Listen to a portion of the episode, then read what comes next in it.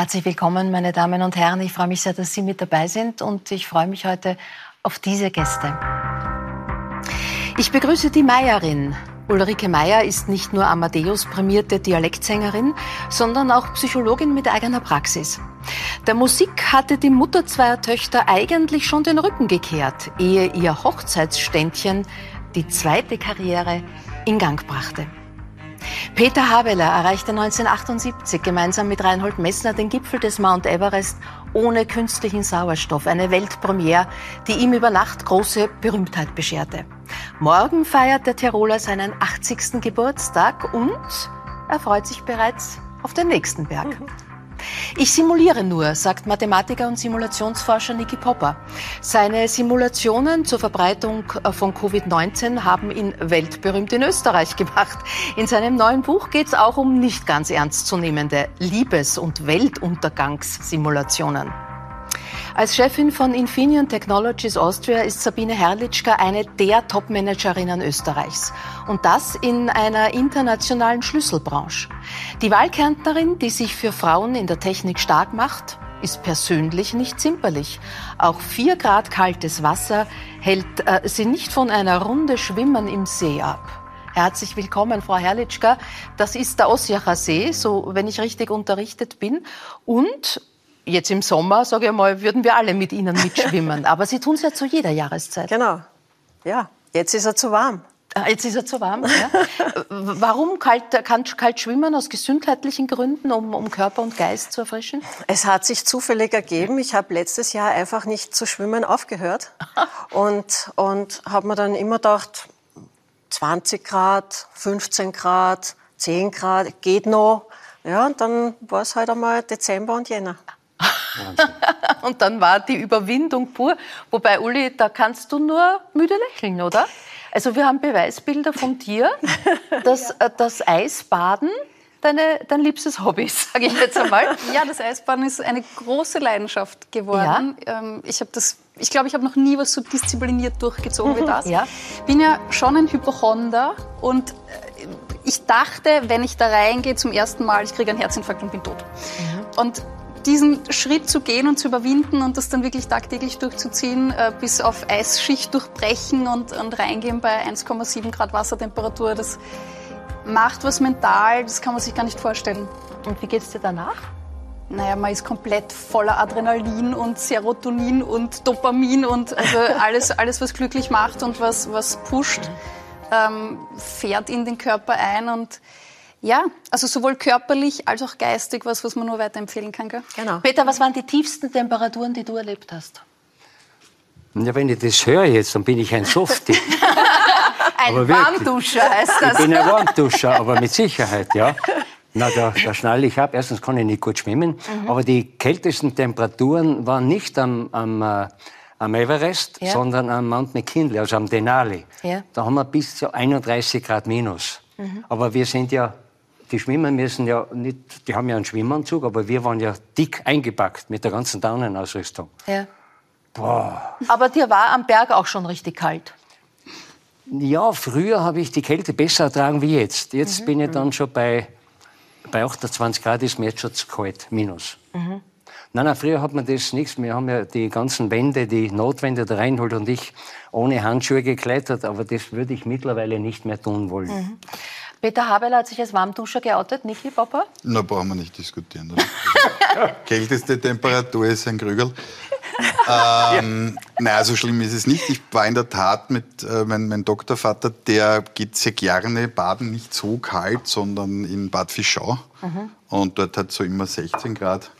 Also das schon auch gerne und das kann ich schon nachvollziehen. Also nicht Eisbaden, aber eben diese dieser Adrenalinstoß und dieses eben sozusagen, dass man den Körper auch spürt, das ist, kann ich mir schon gut vorstellen. Aber ja, ich bin jetzt also weit entfernt von den anderen hier Anwesenden. Was Peter, morgen feierst du deinen 80. Geburtstag. Das heißt, genau genommen feiern wir mit dir hinein, denn in einer Stunde ist es ja schon soweit. Vor, Jahr hast, vor einigen Jahren hast du noch gesagt, dass der Mount äh, Everest für einen 80-Jährigen an sich kein Problem darstellt, wenn der halbwegs fit ist. Stimmt ja, das noch? In der Höhe wird der ältere äh, Menschen ein Problem haben. Also der Organismus eines 80-Jährigen, ich fühle mich aber nicht als, ich fühle mich ja fast wie 50 mhm. oder 60, sagen wir so, okay? Na, aber der, der ältere Mensch würde am Everest vor allem ohne Sauerstoffgeräte nicht happy sein. Das nicht. Er bräuchte wahrscheinlich dann diese Flaschen. Mhm. Aber man kann, was für mich wichtig ist jetzt, dass ich klettern tue. Weil Klettern ist, glaube ich, eigentlich für den Körper das Beste. Du, du Spreizen, du tust Ziehen, du tust Schirmen. Du musst dann natürlich das Hirn einbeziehen, äh, dass du nicht runterfliegst. Also es ist alles sehr, mhm. sehr interessant und, und äh, na, mit 80 Everest Lieber nicht. Eher, na, lieber nicht. Lieber nicht. Lieber ganz nicht. lieber ganz nicht. Lass uns an diesem Moment noch einmal teilhaben. Ähm, das heißt, Moment ist da natürlich falsch gesagt, denn das ist ja ein langer Weg hinauf am 8. Mai 1978, also mittlerweile fast 45 Jahre her. Ihr beiden die Ersten, die eben ohne künstlichen Sauerstoff oben waren. Jetzt hat man das Gefühl, und jeder von uns, der vielleicht schon in den Bergen war, wenn man dann einmal am Gipfel war, dann ist das ein Hochgefühl. Man stoßt gern an mit einem Schnapsel ja. oder sonst was gab es oben den Moment der Euphorie, des, des Glücks, ja, gut, der Freude? Habt ihr gefeiert? Nein, wir haben nicht gefeiert. Es kommt dann zu dieser Endorphinausschüttung, die ihr wahrscheinlich habt, wenn ihr im kalten Wasser seid. Ja. Aber man darf nicht vergessen, ich habe einen fantastischen Partner gehabt, diesen Reinhold Messner. Ja. Und man ist eigentlich erstaunt, dass man oben steht. Und der Reinhold hat noch Gott sei Dank die Kraft gehabt, dass er gefilmt hat, dass er noch diese Kamera hergenommen hat. Er muss ja die Überhandschuhe ausziehen, er hat die Seidenhandschuhe an, die Fingerlinge, nicht, dass er die mhm. Kamera bedienen kann. Es war kalt, es war windig. Der erste Gedanke war bei mir, hoppla, ich bleib da nicht lange, ich möchte wieder runter. Mhm. Das ist also das erste Geschichtel, ja. Und dann äh, schaut man, ob alles noch intakt ist. Und ich habe mich eigentlich so gefühlt wie auf einem heimatlichen Gipfel. Irgendwo ist das Ganze irreal, nicht? Ja. Ist es eigentlich, wenn du darauf zurückblickst, und es sind ja mehr als vier Jahrzehnte äh, her, hat es für dich die Bedeutung, die es in der öffentlichen Wahrnehmung damals hatte? Es war eine Weltsensation. Es hat jeder gesagt, das wird nicht möglich sein ohne künstlichen Sauerstoff. Du sagst es richtig. Eigentlich nicht. Mhm. Es war für mich einfach schon der Endpunkt, okay. Aber, aber, aber wie, wie das Ganze sich dann später entwickelt hat, das, an das hat man überhaupt nicht gedacht. Aber man merkt schon, dass man dort eigentlich nicht hingehört, oder? Also dieses, dass man dort nicht leben kann. Logisch, no, nein, nicht. Ja. Dass man, also dass man auf Dauer sozusagen als menschliches Individuum dort. Nein, nein, nein, nein. Kurz nicht reinschmökern, ja. ganz kurz und dann aber wieder abhauen. Nicht? Mhm. Und schauen, dass man wieder gesund hinunterkommt. Das ist mhm. eigentlich die, das ist die das hauptwichtige ja, Idee. Ist das äh, zum 80er eigentlich in aller Demut und Dankbarkeit das, was es zu feiern gilt? Dass du in, noch am Leben in bist? In großer Dankbarkeit, aber natürlich auch mit großer Freude. Ja. Weißt, die Erinnerung, diese positive Erinnerung, das vergisst man nie. Das ist ganz klar. Nicht? Aber ich meine, du hast in diesem Leben, an diesem Lebensweg und in diesen Jahrzehnten sehr viele Freunde und, und Bergkameraden sterben sehen. Bleibt da immer so ein ähm, einfach, ich habe Glück gehabt. Es, es, geht ums Glück. Es geht wirklich ums Glück. Es geht um diese tollen Partner, die es nicht mehr gibt. Nicht? Ob, ob es der Dacher Michel war am Nanga Parbat, ob es der Marcel Rüde war am Joe Yu, ob es die Freunde waren am Everest, die gibt es nicht mehr. Da bin ich dann schon wehmütig. Da bin ich auch traurig. Es ist klar. Oder der Dax Code voriges Jahr mit 78. Das sind ja alles unglaublich unglaubliche Kaliber gewesen. Ja? Tolle Menschen, nicht nur gute Bergsteiger, sondern tolle Menschen. Äh, auch mit Freude ist man unterwegs gewesen mit diesen Leuten, nicht?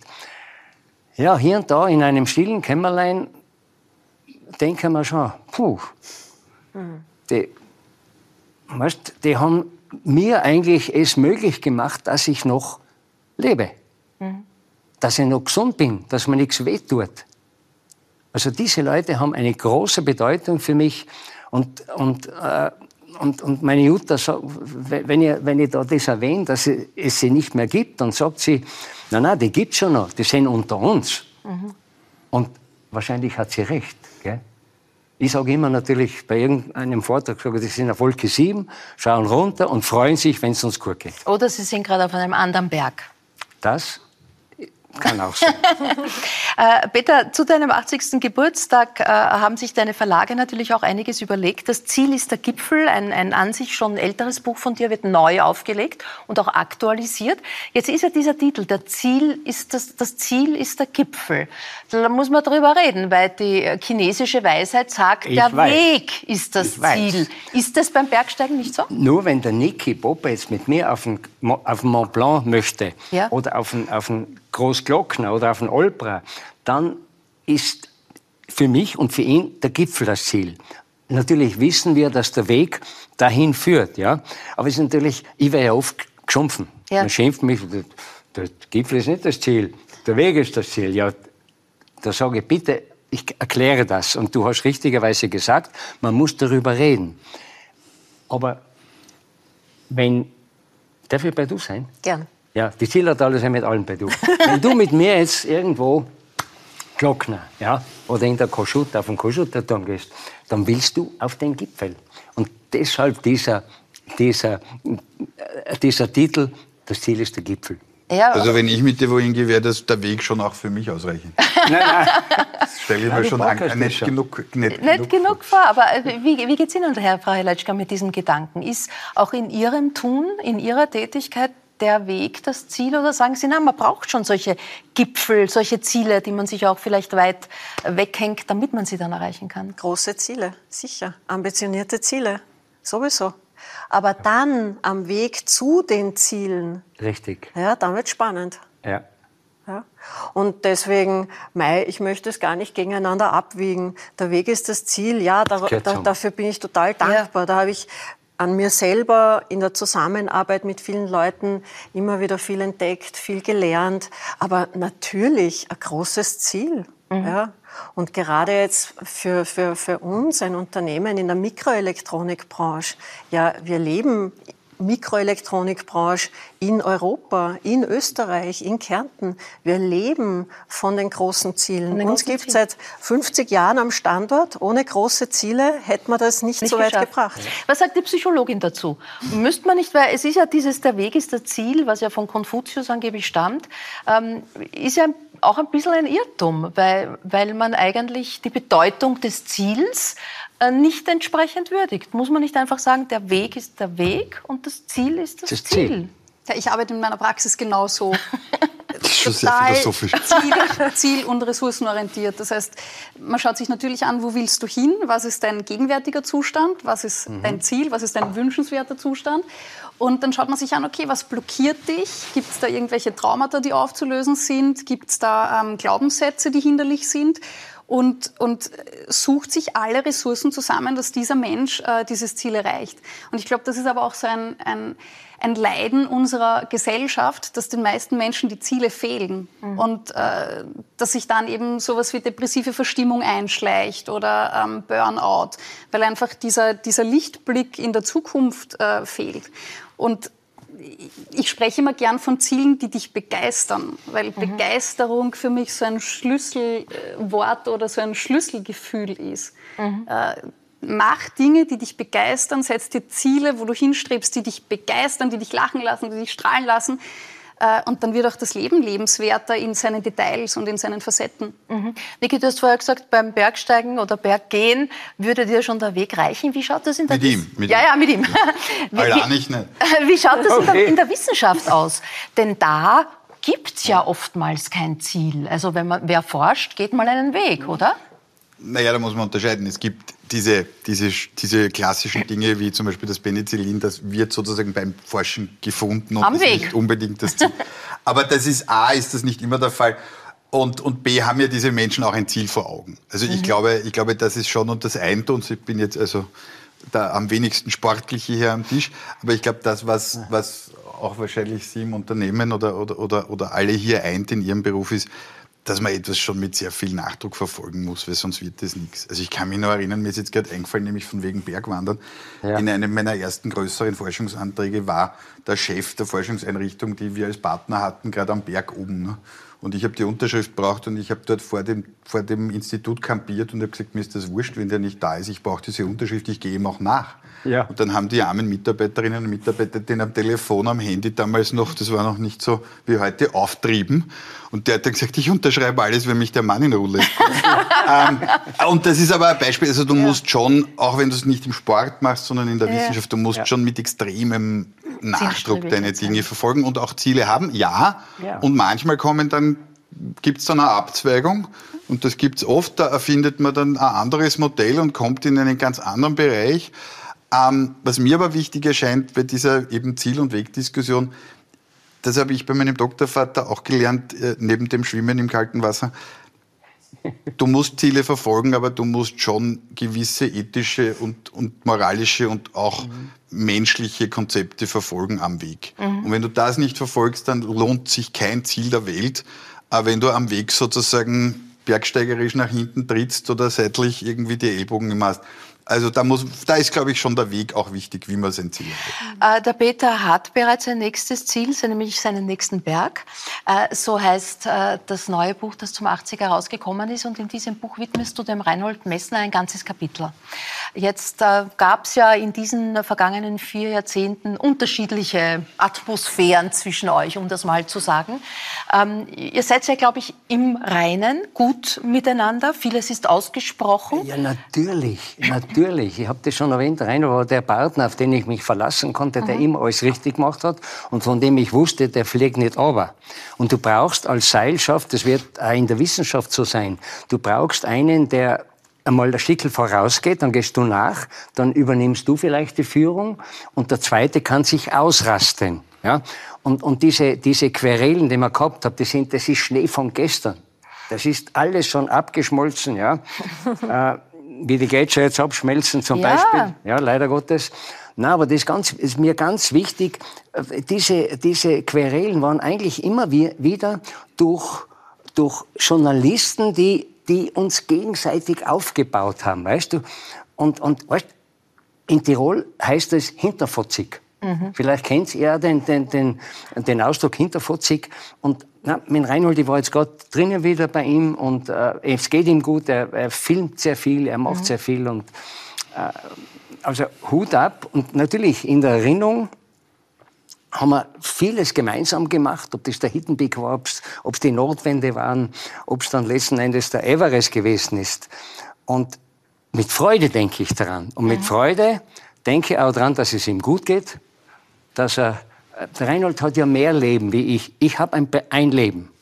Das ist mein Bergsteigerleben. Mhm. Und der Reinhold hat ja ein Bergsteigerleben, er hat ein Schreib, er hat ein äh, Autorenleben, er hat ein äh, Filmleben, er hat sieben Leben. Ja, aber das bei der, mit der Autorenschaft scheint bei dir auch ganz gut zu sein. scheint bei dir auch, auch ganz gut zu sein. Ja. Letzte Frage nur, du also, sagst auch in deinem Buch, ähm, wenn du ein guter Familienvater gewesen wärst, dann hättest du zu Hause bleiben müssen. Gibt es da im Blick zurück auch sowas wie das, Reue? Das ist der dunkle Punkt in meinem Leben, ist, ist eigentlich, dass, dass man immer unterwegs ist. Aber vielleicht liegt es an dem, mein Papa ist, ich war sechs Jahre, wie der Papa gestorben ist, er war übrigens aus der Wiener Gegend, Mutti war eine Zillertalerin und, und ich bin dann ohne Papa aufgewachsen und vielleicht ist irgendwo in der Folge, in den Folgejahren, äh, ich wollte halt immer weg. Ich, ich, war nie, ich war kein Flüchtender. Aber ich wollte aus dem Zillertal raus. Ich wollte nach Pakistan, nach Nepal, nach Argentinien oder nach Peru. Das war mein Leben. Aber die Söhne sind wohlgeraten, also da darf man nichts sagen. Und, und in der Summe hat sich alles wieder nivelliert. Gott sei Dank. Ist das auch eine Errungenschaft des Alters? Mag schon sein. Frau Herrlichka, Sie sind geboren im niederbayerischen Pfarrkirchen, aufgewachsen in der Salzburger Gegend. Viele Politiker, Politikerinnen, Unternehmer, Unternehmerinnen gehen mit Peter Habeler auf den Gipfel. Wäre das auch was für Sie? Oder Sie haben, habe ich gelesen, einen Segelflugschein. Schauen Sie es lieber von oben an. Ja, das Segelfliegen war grandios. Ich habe den Schein nicht mehr, weil da muss man regelmäßig auch fliegen. Das mhm. geht sich jetzt nicht aus.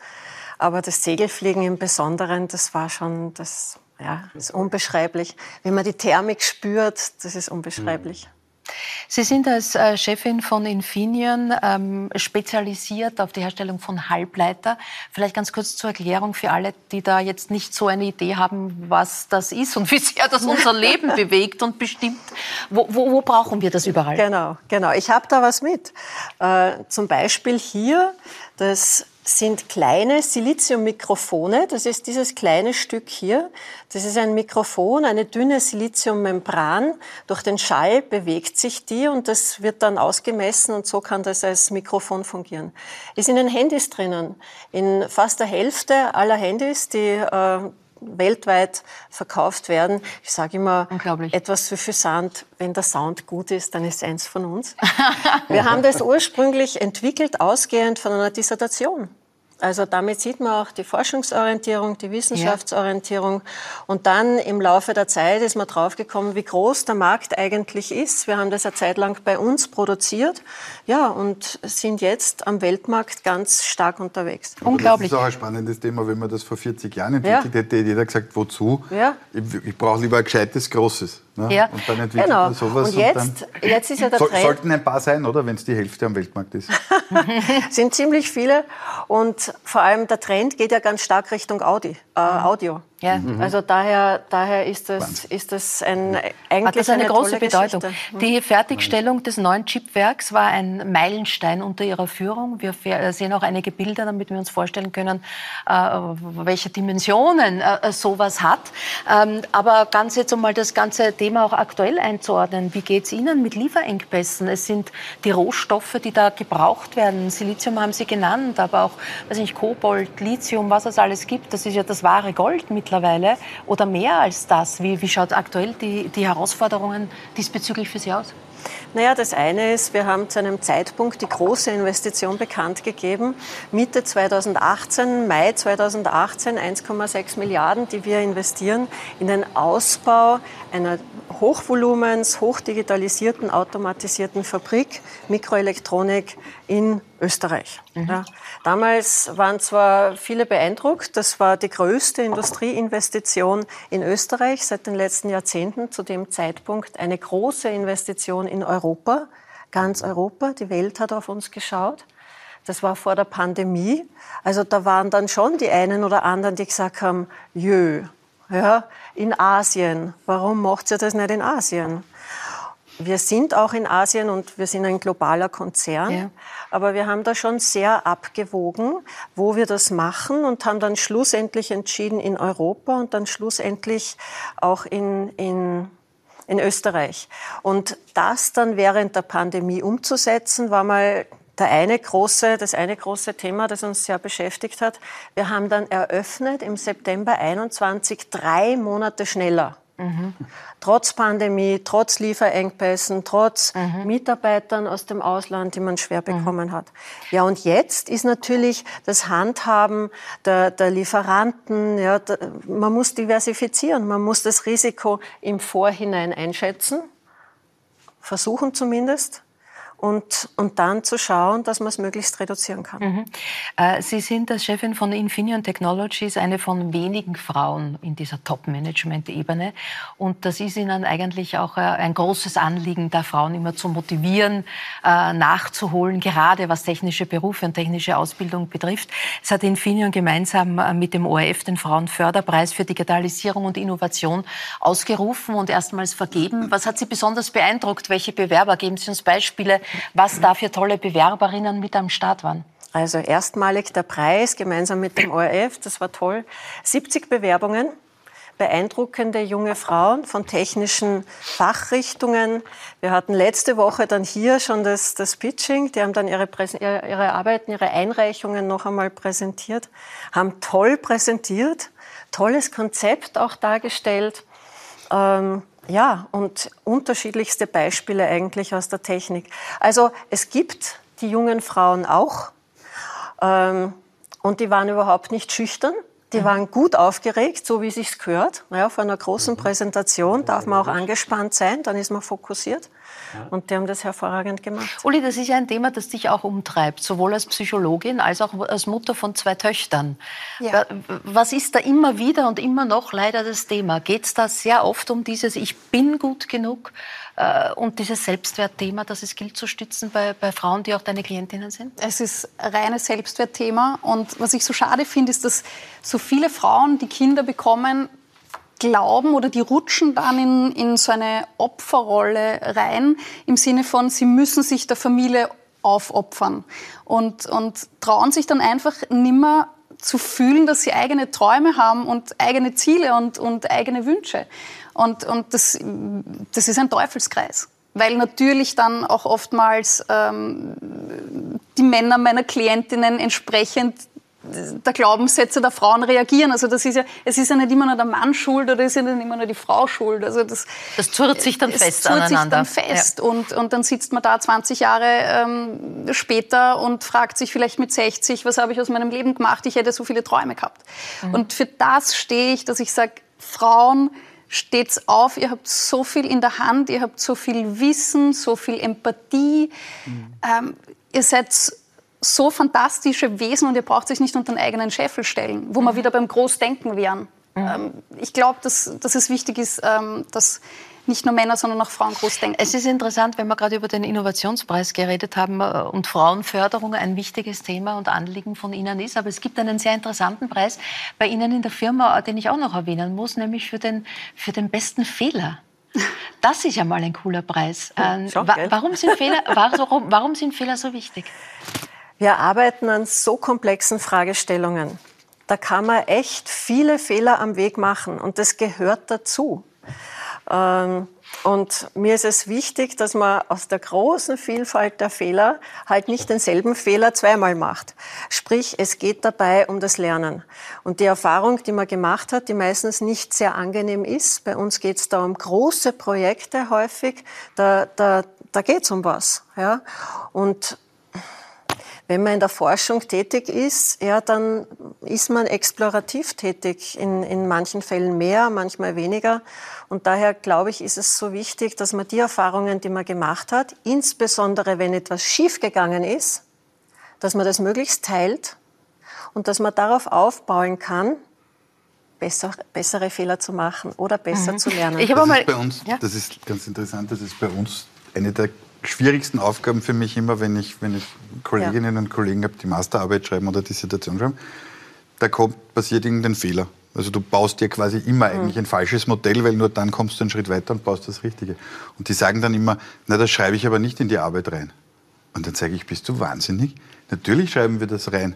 Ja, aber das schaut nicht gut aus. Sage ich, ja, aber schau, es sind zwei Dinge. Erstens, so versteht jeder, wie du dorthin gekommen bist. Weil ich frage als erstes, wenn ich so eine Arbeit mir anschaue und bewerten soll, sage ich ja, wie bist denn du da hinkommen? Ist dir das vom Himmel gefallen? Na, da musst du über Fehler hinkommen. Und das Zweite ist, das sollten ja idealerweise viele andere Kolleginnen dann lesen und die sagen dann, genau. ah, mhm. das mache ich nimmer. Ne? Und das kann ich mir gleich ersparen, diesen Fehler. Also dieses Fehler dokumentieren und das haben viele Leute sagen dann, nein, das will ich nicht, weil das ist ja, schaut nicht gut aus und so. Dann sage ich, das ist ja nicht, geht ja nicht um ein Designprodukt, sondern um Erkenntnisse mhm. und wenn man die mhm. teilt und wie man dorthin gekommen ist. Ich habe einmal ein Buch einer, einer deutschen Lehrerin, die nach Neuseeland ausgewandert ist, gelesen und die hat dort unterrichtet und hat in der Schule, wo sie war, die Radiergummis verboten, mhm. weggegeben. Das ist eine schöne, eine schöne Idee, oder? Also in diesem Sinn. Aber wir sagen, kommen ja aus diesem, diesem, Schulsystem, wo der Einser was wert ist und, und jeder Fehler rot angestrichen wird. Das ist ja ein grundlegendes Problem in unserem Schulsystem, dass diese Kunst des Scheiterns, und ich war ein Streberkind, ich weiß, wovon ich spreche, also für mich war ein Zweier oder ein Dreier, das war schon... Ja, von einem Fünf das oder Vier, da braucht man gar nicht. Das war wirklich hart. Und äh, da zu lernen, aus so einem System kommend, ähm, dass eben Fehler nötig sind, um sich zu entwickeln und um weiterzugehen, das ist schon harter Tobak gewesen für mich persönlich. Peter, am Berg sind die Fehler fatal. Du darfst keine Fehler machen am Berg. Mhm. Du kannst einen lässlichen Fehler haben, ja, okay. Mhm. Das sind dann die Routine, die Routinegeschichten. Die, die Routine, wie wir sagen, ist ein Luder. Mhm. Ja? Mhm. Weil du glaubst, du hast diesen mhm. Handgriff schon 125.000 Mal gemacht und du machst irgendwas falsch. Und es gibt sehr, viel, sehr viele, möchte ich nicht sagen, aber genug gute, wirklich tolle Bergsteiger, die durch einen Routinefehler abgestürzt sind. Also ich versuche keinen Fehler zu machen, weil wenn es ein großer Fehler ist, dann ist der letzte Fehler. Und das kann man dann immer eruieren. Naja, aber du, du hast erzählt von den vielen Partnern und, und Freunden, die du auch verloren hast. Aber mit denen gemeinsam hast du wahrscheinlich ganz viele Fehler im niedrigeren, im flacheren gemacht und dadurch gelernt und immer bis dann schrittweise weitergekommen. Ja, die haben schon, weißt, du brauchst natürlich, du brauchst einfach gute Lehrer. Das braucht jeder. Genau. Und ich habe das Glück gehabt, dass ich schon in der Schule gute Lehrer hatte, dass ich dann als Bergsteiger Bub ich war ja Bergsteigerbub mit zehn Jahren, auch gute Lehrer hatte und von dem, gerne, von dem zehre ich heute noch. Mhm. Äh, Niki, es ist das dritte Pandemiejahr, macht der Sommer keine Pause. Auf einer Skala von 1 bis 10 zwischen Besorgnis und Gelassenheit, wo bist du? ich bin nie besorgt. Ähm, also, es gibt natürlich viele Menschen, die, wenn sie erkrankt sind, ähm, für die das schlimm ist. Aber jetzt gesamtheitlich, glaube ich, ähm, sollten wir mit etwas, was eine Normalität ist, äh, umgehen können. Und das ist jetzt relativ wurscht, ob es Covid ist oder ob es gerade die Diskussion über die Energie ist. Wir müssen damit umgehen. Mhm. Und wenn wir was beitragen können, ist es ein bisschen eben vorausschauend zu sein. Und wir brauchen halt resiliente Systeme. Also mhm. ich habe das vorhin sehr spannend gefunden, wie Sie erzählt haben. Sie haben dieses Werk ja geplant, gebaut und es ist dann trotzdem geworden. Das hat damit zu tun, dass man ein bisschen nachhaltig plant, dass man resilient plant. Also mhm. das kennt man eh. Ja, wenn ich mir meinen Tagesplan so mache, dass ich mit Mühe und Not mit hängender Zunge vielleicht gerade noch alles schaffe, na dann braucht nur irgendwo was passieren und dann bricht alles zusammen.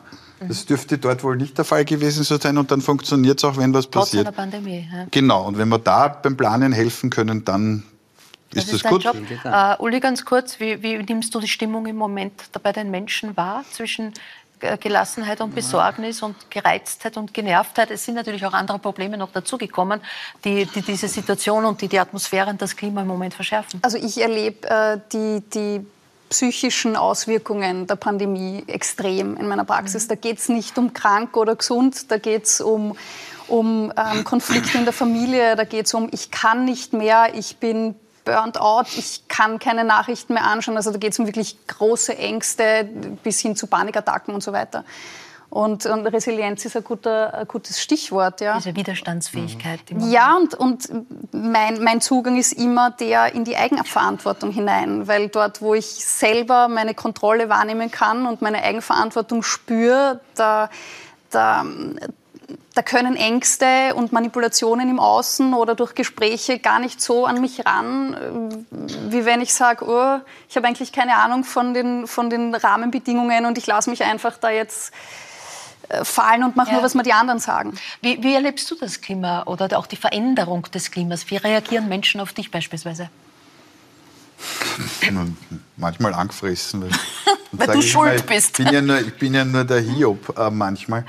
Nein, ich glaube, das, was wichtig ist, und das haben, haben, haben, hast du ja auch gerade beschrieben, ähm, wir haben, oder auch die Politik hat vielleicht ähm, etwas gemacht, wir haben immer diesen Ausnahmezustand.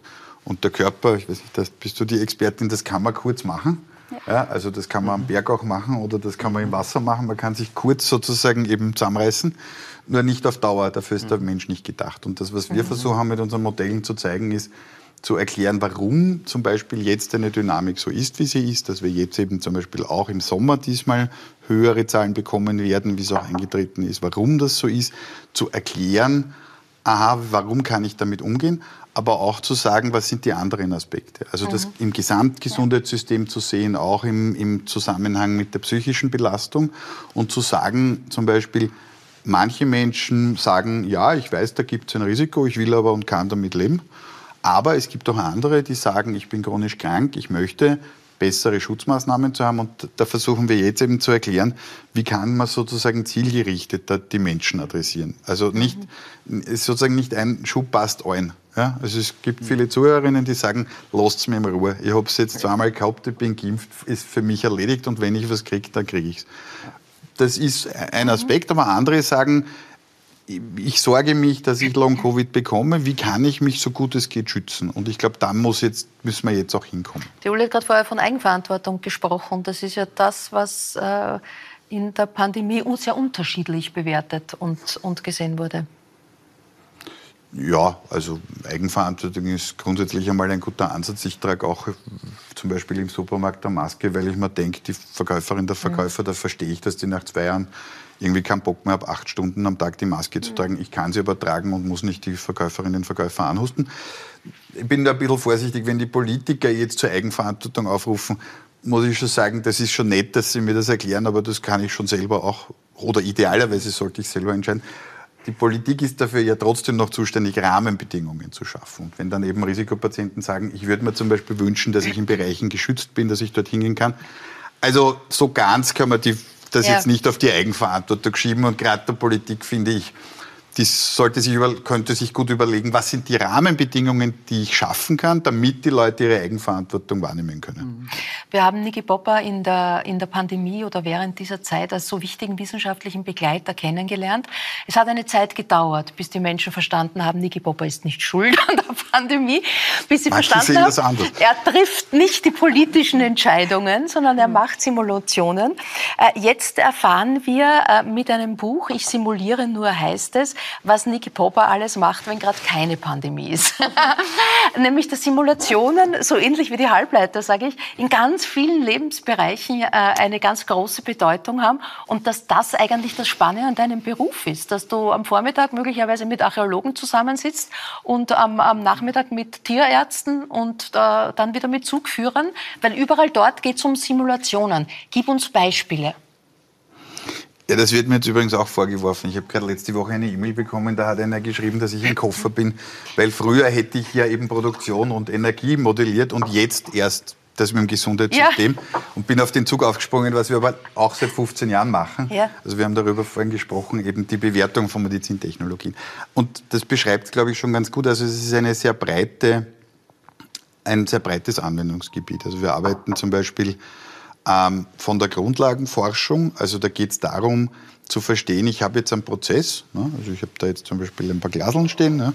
und wie werden die befüllt und wo kommt das Wasser her und wo kommt das Glas her äh, und warum stehen die auf dem Tisch und woher habt ihr den Tisch. Äh, und diese Prozesse kann man bis hin zum ganzen Fernsehstudio modellieren. Ähm, oder wir modellieren zum Beispiel, wie wächst ein Muttermal. Also wie, wächst, wie wachsen diese Hautzellen, das machen wir mit Dermatologinnen, ähm, wie wachsen die? Und das simulieren wir zum Beispiel mit ähnlichen Agenten, wie wir auch Covid-Ausbreitung rechnen. Oder und zum Beispiel, wenn ein Krankenhaus in einer Region geschlossen werden genau, soll. Mhm. Was hat das für Auswirkungen für die ganze genau, Region? Genau, also es gibt zum Beispiel sehr viele neue Therapien, auch unabhängig von Covid. Und da gibt es jetzt dann zum Beispiel eine neue Therapie und dann stellt sich die Frage, für wen eignet sich die? Also wir haben über viele Jahrhunderte so Medizin gehabt, die für weiße mittelalterliche Männer waren, weil die waren auch in den klinischen Studien. Und wir schauen zum Beispiel bei den Modellen sehr stark darauf, dass man versteht, für welche Bevölkerungsgruppe zu welchem Krankheitszeitpunkt ähm, ist zum Beispiel eine Therapie geeignet, sodass der Nutzen möglichst hoch ist und der Schaden und die Kosten möglichst niedrig. Und das geht dann weiter, zum Beispiel mit der ÖBB simulieren wir sozusagen den, den gesamten Zugsverkehr in Österreich und auch, auch in Europa, wo es dann darum geht, wie können wir zum Beispiel CO2-ärmer, aber pünktlicher ähm, die Güter von A nach B bringen oder natürlich noch wichtiger, dass in den Ferien die Leute nicht in einem überfüllten Zug stehen, ähm, sondern dass man das schlau lösen kann, wie man jetzt zum Beispiel die vorhandenen Zugsgarnituren möglichst optimal einsetzt. Also man will von dir die eierlegende Wollmilchsau. Es geht die im Buch aber, aber also jeder, der das verspricht, schummelt. Um nicht ganz ernst zu nehmende Simulationen wie Liebes- und Weltuntergangssimulationen. Was, was willst du uns damit sagen? was will ich damit sagen? Naja, da muss man ein bisschen vorsichtig sein, weil da ist der Ruf schnell ruiniert. ähm, ähm, nein, wir, wir, modellieren, wir modellieren schon sehr, sehr vernünftig, also hoffe ich, ähm, sehr ernst zu nehmen und vernünftige Dinge. Ähm, aber, und das stimmt auch, ähm, wir machen sehr oft eben auch so Projekte, um junge Leute zu, zu begeistern und dazu zu bringen, eben sich mit Modellen zu beschäftigen, mit Simulationen zu beschäftigen. Und wie machst du das, wenn du jetzt zu einem jungen Menschen hingehst und sagst, wir können jetzt, keine Ahnung, die Logistik des Unternehmens XY um drei Prozent verbessern, dann sitzen die dort und sagen, wo? Wenn du hingehst und sagst, wir können einen Wirtshaussimulator machen, und machen einmal ein Simulationsmodell, ja, wo wir uns anschauen, wie funktioniert Alkohol im Körper eigentlich.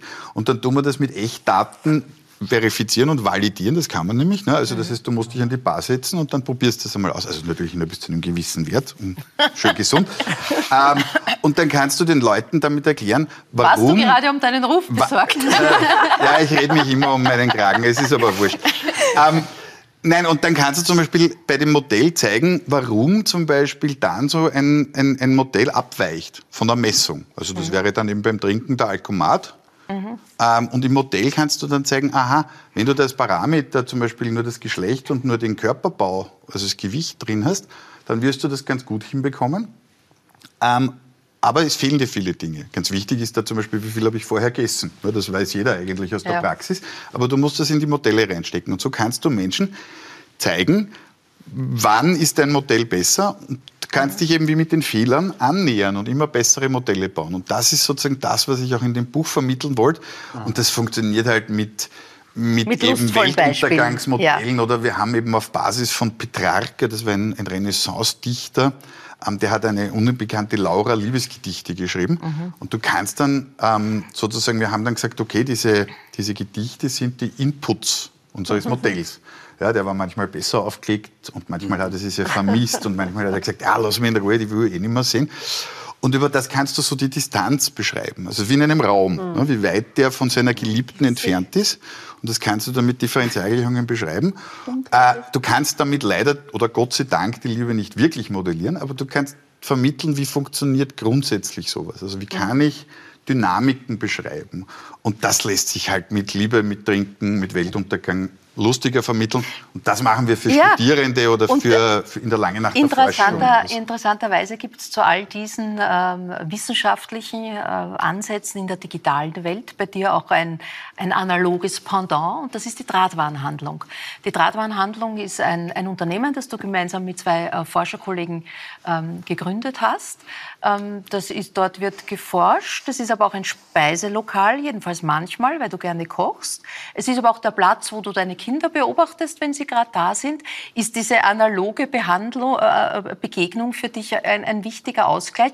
Ich, ich habe gelesen, dass manche äh, Leute, egal ob Unternehmer oder Wissenschaftler, die in die Drahtwarenhandlung kommen, irgendwie ähm, davongelaufen sind. Nein, sie haben sich gewundert vielleicht. Ja, erzähl uns darüber.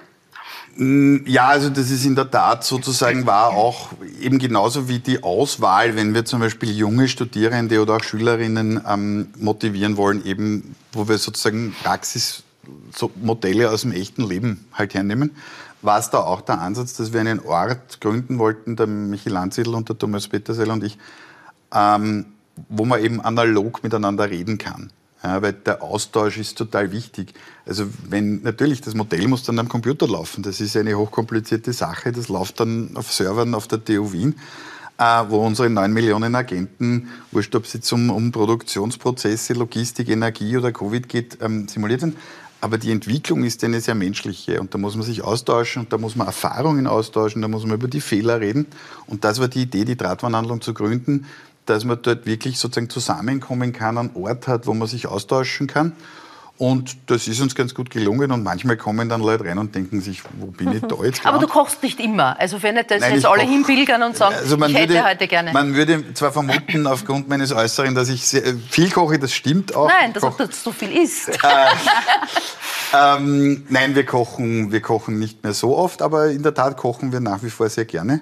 Ähm, und mittlerweile muss ich auch nicht mehr so viel auf meine Kinder schauen, weil die sind schon 17 und, und 13. Äh, aber ich koche mit denen und, und wir kochen gemeinsam und das gehört auch so dazu. Ähm, dieses, dieses Gemeinsame und dieses.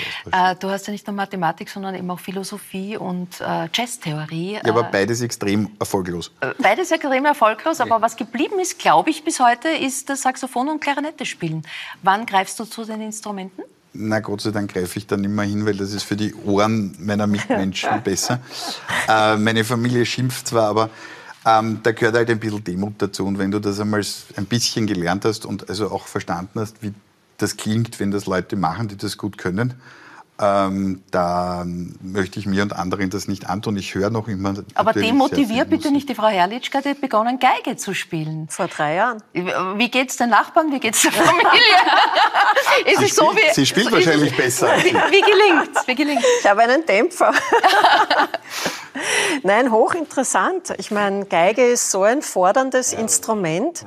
Äh, macht sofort den Kopf frei, man konzentriert sich total drauf und es ist grandios dann zu sehen, wie man nach Üben, aber dann doch die Dinge lernt und ja. auf einmal besser kann.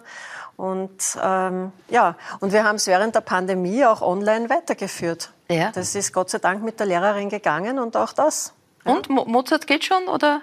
Na, Mozart, Mozart war wirklich groß.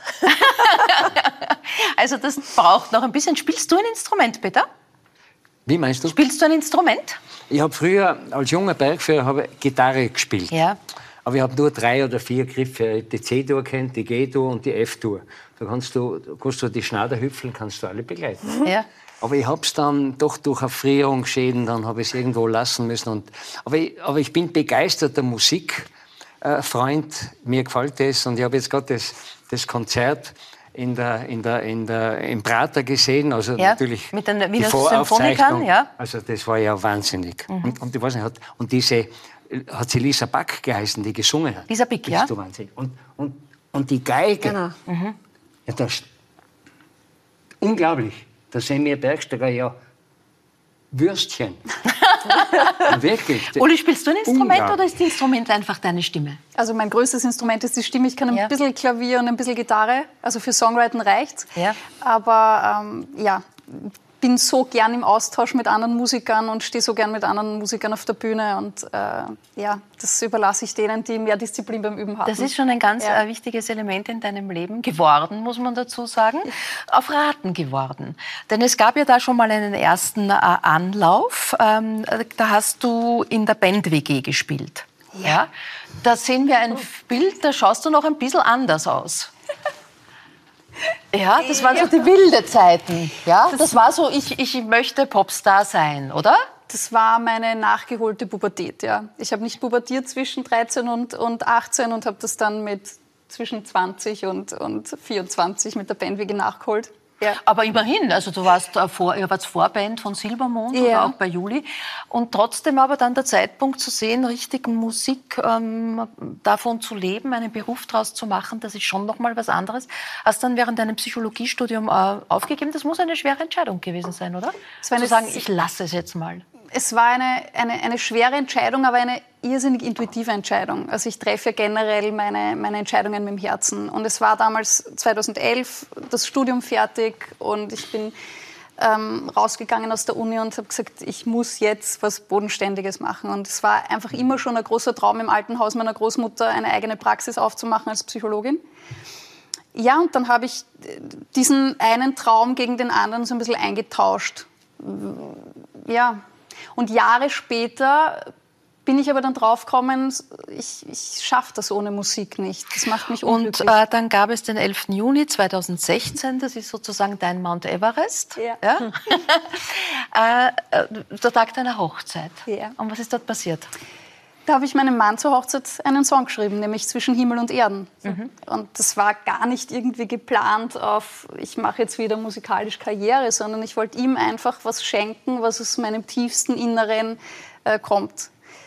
Ja, und lange Rede, kur, äh, wie sagt er? Ja, lange Rede, kurzer Sinn. Lange Rede, kurzer Sinn. Äh, der Tag meiner Hochzeit, an dem Tag, wo ich zur Meierin wurde, ähm, war dann auch der Start meiner, meiner musikalischen Karriere. Weil du einfach dann gewusst hast, du willst diesen Traum schon noch mal leben. Ja, und das haben mich auch alle Leute in meinem Umfeld so bestärkt und gesagt, Uli, du musst Musik machen und deine Texte und deine Songs und diese, diese Tiefgründigkeit in den Texten trotzdem gepaart mit, mit äh, den Hooks und mit den Melodien und dass das so stark ist. Und ja, das war schon, war schon unglaublich, dieser Weg. Ja. Und jetzt, Jahre später, äh, ja, habe ich einen Amadeus in der Tasche, nehme gerade mein drittes Album auf mit Michael Klimas von den Söhnen Mannheims, was auch eine, ein unglaublicher Prozess gerade ist. Ja, Jetzt sitze ich da. Jetzt sitzt du da und wir schauen ganz kurz rein in, einen, in deinen äh, Auftritt in der Starnacht am Neues Liedler See. Die Töchter von Eden, auch da. Die Frauenpower, die Frauenförderung steht ganz äh, im Mittelpunkt.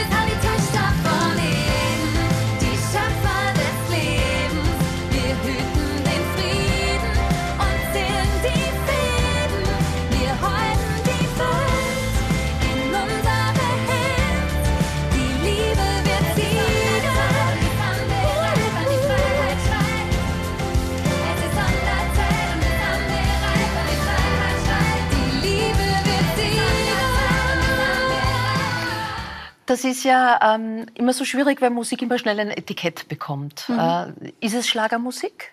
Ist es Dialektsongs? Was, was, wie empfindest du selber? Also für mich ist es Popmusik mit Dialekttexten. Mhm. Grundsätzlich ist das Etikett egal. Also natürlich, wie man vorher gerade, äh, wie du auch erzählt hast, die Medien wollen immer ein Etikett oder wollen irgendwie immer dem Ganzen einen, einen Namen geben. Aber es ist doch völlig wurscht, wie man dazu ja. sagt. Ich freue mich irrsinnig, dass, dass die Menschen, die meine Musik hören, davon echt Kraft schöpfen und, und Energie kriegen und auch, auch hinhören wirklich, weil für mich ist meine Musik kein oberflächliches Humpty-Dumpty, ähm, was ja, irgendwen beschallen soll, sondern für mir geht es wirklich um, ums Hinhören und ums Reinfühlen. Mhm. Ja. Äh, Peter, ich weiß nicht, wie es dir geht, wenn du in den Bergen gehst, aber ich erlebe immer mehr Menschen, auch die zugestöpselt sind. Mhm. Ich gehe mal davon aus, dass die auch Musik hören. Was versäumt man, wenn man am Berg gehen Musik hört? da versäumst du fast alles. Mhm. Ich, ich, rede nicht davon, dass wenn eine Rastpause, dann kann man das ja machen. Aber wenn ich in der Natur bin, dann will ich die Natur sehen. Und die Natur, das, das, das vom Analogen, das mag ich so gern. Die Natur ist analog. Ja, mhm. ja vor allem versäumt man manchmal den Stein, der von oben kommt. es ist so wichtig, dass ich. Aber es gibt halt leider Gottes sehr viele Leute, die die Natur noch empfinden und kapieren. Ja, und dann gibt es aber dem gegenüber auch Menschen, die sich von dieser, äh, von, von der, wenn es eine schöne Musik ist, meine, ist ja eh wurscht. Ja? Wenn der von mir aus wirklich was Klassisches hat oder, oder deine Musik ist auch schön, nicht? dann fängt er tanzen an. Darf er nicht natürlich auf einem Steig. Aber, aber Spaß beiseite. Ich finde, wenn ich in der Natur bin, dann muss ich die Natur schon spüren. Mit allen Sinnen. Und, und auch wenn ich mit, ich fahre ja oft mit einem Lift, ich benutze die Liftanlagen, und wenn ich mit, mit dem Hinterdux einen Lift auffahre auf den Gletscher, und ich sehe, da sind zehn Leute sitzen drinnen und achte haben natürlich entweder das Handy, gell? Mhm. ja, ich bin froh, wenn ich das Handy einmal nicht anschauen muss. Weil dann schaue ich, ein, ein schöner Tag, mhm. herrlicher Schnee oder auch. Aber da ist das Mikrofon von der Frau Herrlichka drin. Aber das, hat, ja, das haben sie schon verkauft. Also man muss es nicht verkaufen, man muss es nicht dauernd verwenden. Fotos damit. Ich möchte es nicht vertun mit dir, ja. Aber ich muss trotzdem sagen, ich will, wenn ich in der Natur bin, will ich die Natur genießen. Gell? Mhm. Und da scheint mir manchmal schon ein bisschen, äh, das wird, das wird dünner. Mhm. Weißt? Viele, es kommen ja deutsche Gäste, es kommen holländische Gäste, Engländer kommen nicht mehr so viel. Aber wenn sie unsere Berge sehen, also wurscht, ob es am Schneeberg oder auf der Rax oder am Semmering oder irgendwo in Oberösterreich ist oder in Tirol oder Salzburg, äh, da versäume ich schon viel. Wenn ich, ich kann ja später irgendwo, wenn ich sitze, oder vor der Hütte sitze, dann kann ich die Musik hören. Aber während des Gehens, sie stört dich natürlich auch, weil wenn ich auf einem Steig bin, der einen ja, halben Meter breit ist, dann kann ich runterfliegen. Nicht? Es geht mhm. runter. Also alles, was mich äh, von der Technik jetzt im Gebirge äh, ablenkt, ist schlecht. Das ist beim Autofahren das Gleiche. Ja. Mhm. Und da muss ich schon aufpassen. Mhm. Uh, Uli, als Psychologin arbeitest du mit deinen Klienten auch mit, wie soll ich sagen, fast naturverbundenen äh, Bildern. Ja. Ähm, viel mit dem inneren Kind, aber auch damit zum Beispiel, dass man sich wieder als Kind fühlen und sein Lieblingstier streicheln soll. Das sind natürlich auch so Wege und Methoden. Wie reagieren da Klienten und Klientinnen drauf? Können, ist das schwierig für die Menschen, sich auf sowas einzulassen, auf so eine Reise?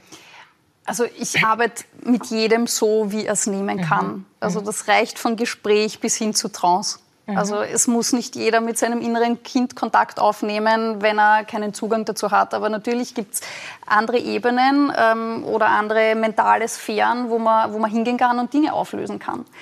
Und das finde ich einfach irrsinnig spannend. Und ja, jeder kriegt aus meinem Werkzeugkasten das, was er braucht. Aber in Wahrheit, und ich glaube, das verbindet auch die Abenteurer und die Musiker, aber auch uns alle, in Wahrheit strebt jeder Mensch nach dieser Freiheit, nach dieser inneren Freiheit.